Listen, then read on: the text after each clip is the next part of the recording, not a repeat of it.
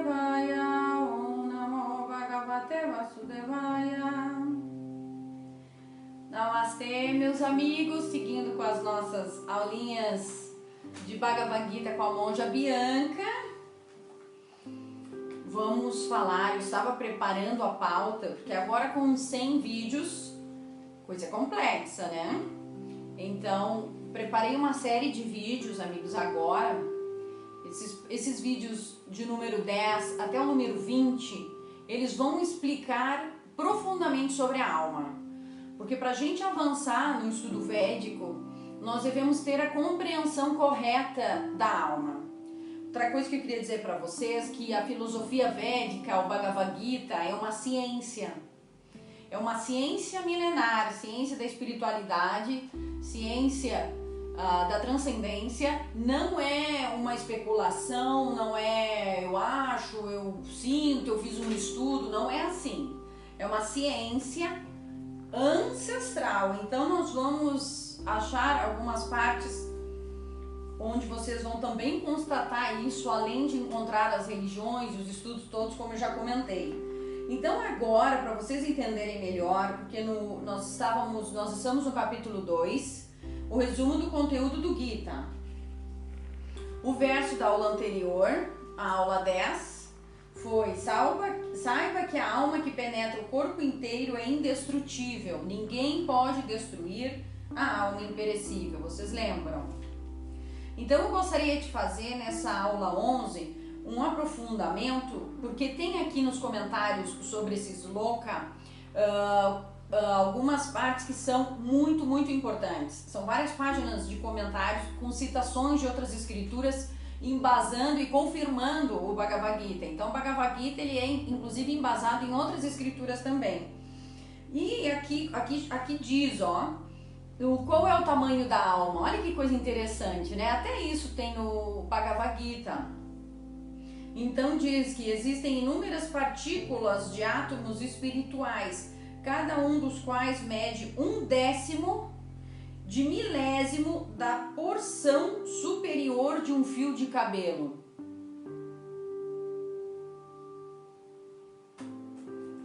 Aqui eu vou ler esse, esse comentário, vou ler esse verso para vocês, que está no comentário do Bhagavad Gita como ele é, no comentário do verso 17 do capítulo 2. Você, se tiver escritura e está me acompanhando, enfim, você vai achar. O comentário do Mundaka Upanishad, 319 explica ainda mais a medida da alma espiritual atômica. Então, esse sloka do Mundaka Upanishad fala em sânscrito. Eso nur atma chetasa viditavyo yasmin prana pan, panchada samvivesha pranais chitam sarvan notan prajaman yasmin vishude Vibhavati Eshatma. Atma é alma em sânscrito.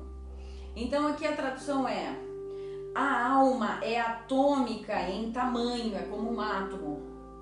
E pode ser percebida pela inteligência perfeita. Olha que interessante. Essa alma atômica flutua nas cinco espécies de ar. Pessoal que estuda Ayurveda, Yoga, essa parte da ciência também da saúde sabem isso, ayurvédica, né? Uh, as cinco espécies de ar é o prana, apana, viana, chamana e udana. São cinco espécies de ar. Que interessante, né? Essa alma atômica flutua dentro desses ares. Está situada dentro do coração. A alma está situada dentro do coração e exerce sua influência pelo corpo todo das entidades vivas encarnadas que somos nós. Quando a alma se purifica da contaminação dos cinco tipos de ar material, que são esses cinco, eh, cinco tipos que eu citei anteriormente, sua influência espiritual manifesta-se. Então, aqui continua um comentário dizendo que muitas pessoas se dedicam para o Hatha Yoga, né? aquela parte pranayamas, a parte, lógico que agora tem mais um tipo power yoga e tal, não é isso. Aquela parte mais de pranayama, de exercícios lentos, de repetições lentas. Esse é o, o yoga tradicional que visa essa purificação interna para que venha de dentro esse atma, que esse atma ele se expanda e que a gente possa viver sob essa influência espiritual também na nossa vida. Como eu sempre falo, a gente pode viver conectado com o nosso atma, mas não precisa ficar meditando o dia inteiro, nem fazer pranayama o dia inteiro, até porque não dá. Mas eu sempre gosto de dizer que as pessoas têm uma visão dos yogis, do, das pessoas espiritualizadas da linha védica, como pessoas lentas ou pessoas assim, sabe, perdidas. Não é verdade. Isso é falta de instrução, falta de uma boa guia. Então, esse também é um dos trabalhos da, das leituras e das aulas do Bhagavad Gita. Porque hoje em dia se ensina muito yoga, muito pranayama na internet, em qualquer lugar, enfim.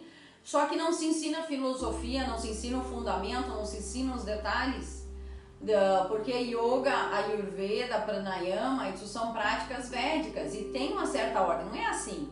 Lógico que mesmo que você não tenha consciência da, da filosofia da grandiosidade dessas práticas, ela faz o efeito, ela faz 10% de efeito. Mas do momento que você tem consciência da grandeza, da grandiosidade dessas práticas e procura fazer bem feitinho, Veja só, você pode entrar, você pode expandir a sua alma no seu corpo. Olha que coisa fantástica, a pessoa fica tipo iluminada, porque a alma é a porção divina no corpo. Aí a pessoa fica uma pessoa iluminada, coisa maravilhosa. Viu? Nesse Visloka de hoje falamos de yoga. É como eu disse para vocês, Dentro do Bhagavad Gita, nós temos todas as religiões, nós vamos encontrar todas as religiões e todos os movimentos espirituais, espiritualistas, enfim, que vocês possam imaginar. Vamos juntos então, meu Namastê. Acompanhem as aulas, hein? Namastê!